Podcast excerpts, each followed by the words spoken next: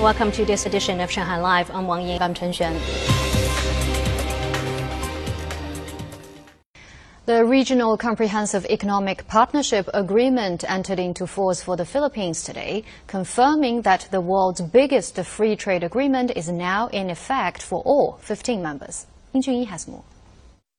Signed on November 15, 2020, and in effect for signatories as from January 1st last year, the RCEP agreement groups together the 10 members of the Association of Southeast Asian Nations, along with China, Japan, South Korea, Australia, and New Zealand.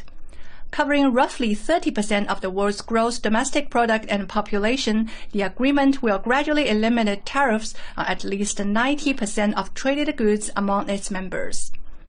The Ministry of Commerce said that the full implementation of the agreement will support Asia's regional economic integration and development. RCEP 啊，通过采用区域累积的原产地规则。 The RCEP has deepened the cooperation of the value chain and the industrial chain in the region by adopting regional cumulative rules of origin. It has also promoted the development of cross-border logistics by adopting new technologies to facilitate customs clearance, and improve the transparency of investment policies by adopting negative lists to govern commitments on investments. All these will promote the optimization, integration and improvement of the economic and trade rules in the region. 得到整合，得到提升。 Those sentiments were echoed by the Association of Southeast Asian Nations, which earlier said the agreement will encourage trade in the region. Combined with China's Belt and Road Initiative, which supports infrastructure construction, Southeast Asian nations are likely to see strong economic growth in the future. BRI is a very important framework of cooperation, which uh, focus, uh, focuses on infrastructure development. And here we talk about the construction of railways, like highways, ports, harbors, uh, other infrastructure. We need those infrastructures uh, in order to support the growing economy, particularly trade. According to the General Administration of Customs, China's total trade with other RCEP members grew by 7.3% year on year in the first quarter of this year, accounting for nearly a third of the country's total trade during the period. In Shanghai Live. Shanghai International Film Festival tickets went on sale at noon today, with some popular movies selling out within minutes. Tang Xiaofan has a story. Popular films including the 1987 historical epic The Last Emperor and the 1986 Hong Kong action thriller A Better Tomorrow were sold out within a few minutes.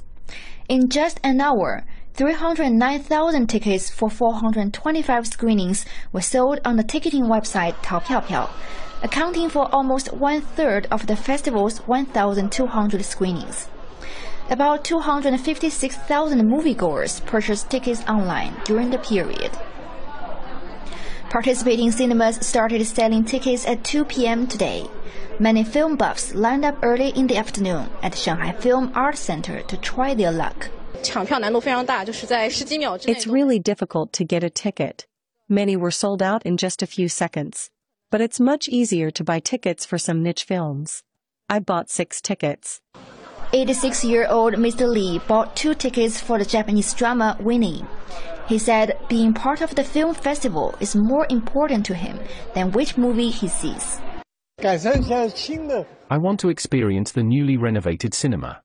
I used to see films here during each film festival.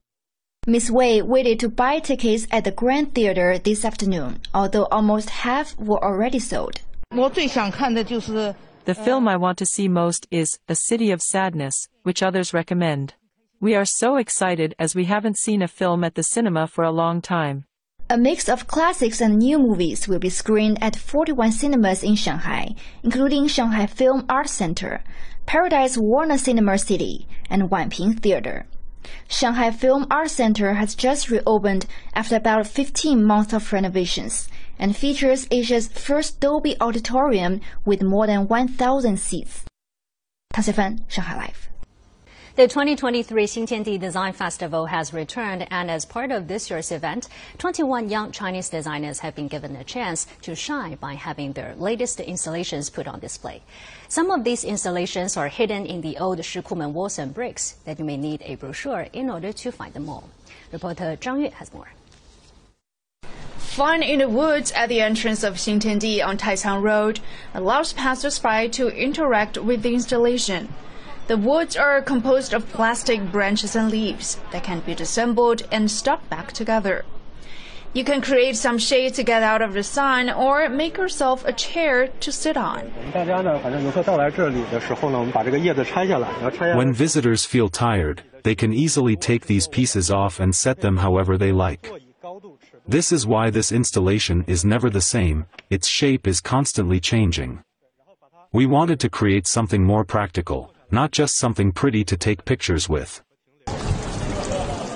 Many installations were made with sustainable materials, including recycled plastic bottles and polycarbonate, to show support for an eco-friendly future.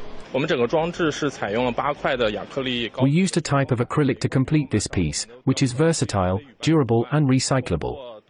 If you take a closer look, art is actually everywhere in our lives, it's on street corners or in shopping malls.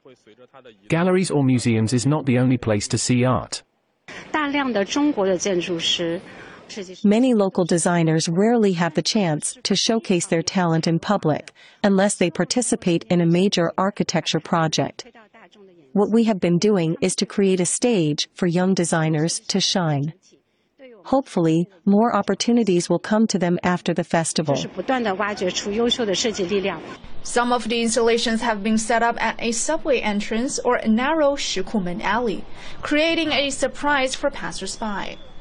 Xintiandi management hopes that the place can become more than just a tourism hotspot or shopping zone.